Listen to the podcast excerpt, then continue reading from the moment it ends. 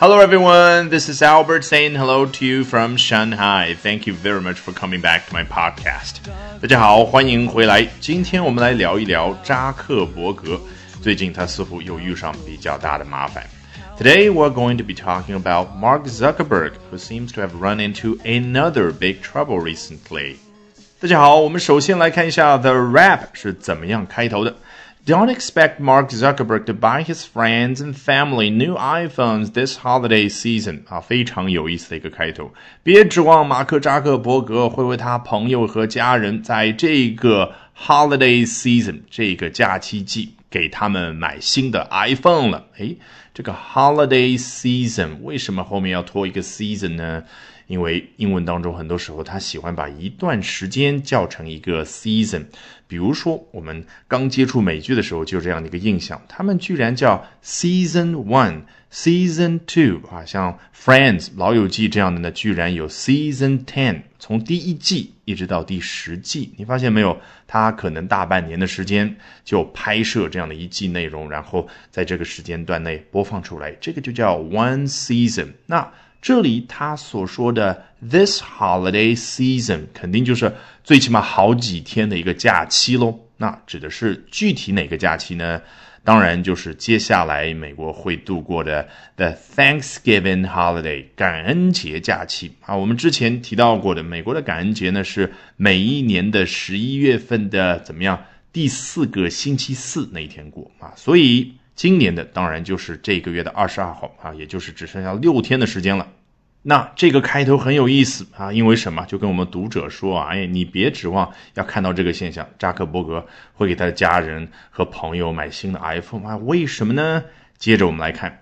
Apple CEO Tim Cook's thinly veiled criticism of the social network earlier this year infuriated the Facebook chief, according to a comprehensive report from the New York Times on Wednesday. 前面说了一大通一件完整的事，那后面说的是什么？According to A, according to B 啊，原来 这样的一个结论呢，是根据 A 或者 B 这样的一个人或者一个机构啊所提供的信息而得出的。那这个 A 是什么呢？A comprehensive report from the New York Times on Wednesday 啊，是在周三的时候，《纽约时报》它所发布的一篇非常综合性的报道啊。我要你注意的，首先是 comprehensive。啊，如果你有空的话，可以去搜一下这篇报道，你会发现真的是洋洋洒洒啊！我没有具体的去数啊，应该是三千词以上吧。这也是为什么我们在晨读精讲里面呢，讲《纽约时报》的文章会往往少一点。为什么？实在是太长，我们可能要花两个月时间才能讲完一篇文章。但不管怎么样，他们非常善于写这样的。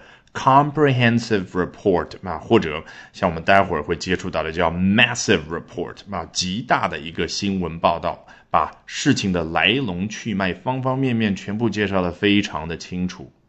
好，我们再回过头来看一下，究竟这件事儿是什么呢？Apple CEO Tim Cook's thinly veiled criticism of the social network earlier this year 嘛，说了一大通，才是一个主语，就是相当于 A 这样的一件事儿，怎么样呢？infuriated the Facebook chief 啊，使得 Facebook 公司的老大怎么样呢？激怒、暴怒。这个 chief 一般就是比较口语化的去形容啊，一家机构啊，一家公司的老大。你如果看一些美国警匪片比较留意的话，会发现有的时候警察局的那个老大啊，他手下就会叫他嘿嘿 chief chief。那当然，如果是关于印第安人的一部片子，人家那个酋长也叫 chief。注意这里 infuriate 去激怒某一个人，使某人勃然大怒啊，这样的一个词，它最核心的其实是来自于 fury。F U R Y 这样的一个名词表示什么呢？一个人非常愤怒的那个样子。所以你感觉他如果和 anger 这个词放在一起，应该是什么样呢？Fury 大于 anger，就是比它的程度更加的高，更加的深。那 infuriate，你看 in 就好像给一个人注射了一样的，往他里面去注射，使得他整个人情绪膨胀、爆炸了。好，这个时候我们再轻松的去看一下主语苹果公司 CEO Tim Cook 在今年早些时候对于这家社交网络的批评，这个 The Social Network 指的当然就是 The Facebook，对不对？Facebook 这家公司，那人家批评前面是怎么去形容的呢？叫 thinly veiled。Veil 这个词我们应该一点儿都不陌生。我们之前讲啊，华为、苹果这样的公司去发布新品的时候，除了什么 launch、release，还有一个经常用到的词叫什么 unveil，还记得吗？就好像把一个人的盖头、把一个人的面纱给掀开来。所以那个 veil 原本的意思就是那一层面纱。那 thinly veiled 指的是什么？就是这个遮掩的程度啊，是非常非常的薄的。所以就相当于说啊，这位 CEO Tim Cook 对于 Facebook 的批评其实是毫不遮掩的。那如果当时 Tim Cook 批评的时候呢，是拐弯抹角的，非常不直接的去批评 Facebook，可以用哪个词呢？当然就是 veiled。好，我们接着来看下一句。Zuckerberg ordered his management team to use only Android phones since the operating system has far more users than Apple's, according to insiders who spoke with the Times. 发现没有，跟上一句一模一样的结构。前面一句完整的话，后面 according to A 或者 B，那这个 A 或者 B 是什么呢？Insiders who spoke with the Times，那些 和 The Times 交流过、通过话的内部人士们啊，这个 The Times 指的当然是前面的 The New York Times。